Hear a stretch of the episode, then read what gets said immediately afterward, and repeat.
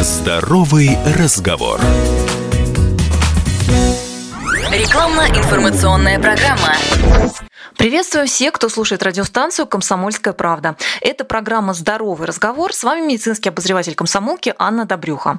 Ежегодно в последнюю неделю апреля проводится Европейская неделя иммунизации. Один из важнейших методов иммунизации – это, конечно же, прививки. «Комсомольская правда» проводит конференцию, посвященную вакцинации в 21 веке.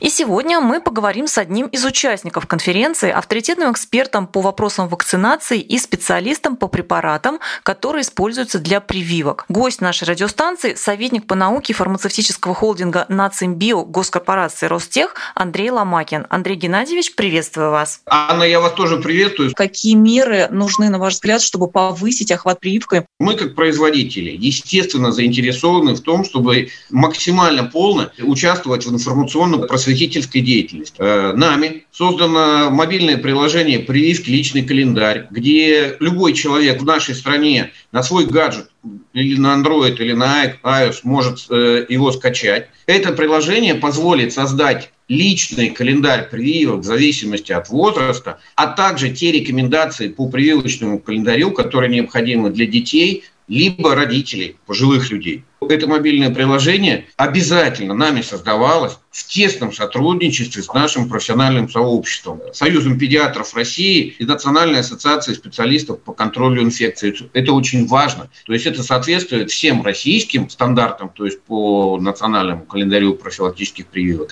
а также международным э, рекомендациям. Имеются противопоказания. Проконсультируйтесь у специалиста.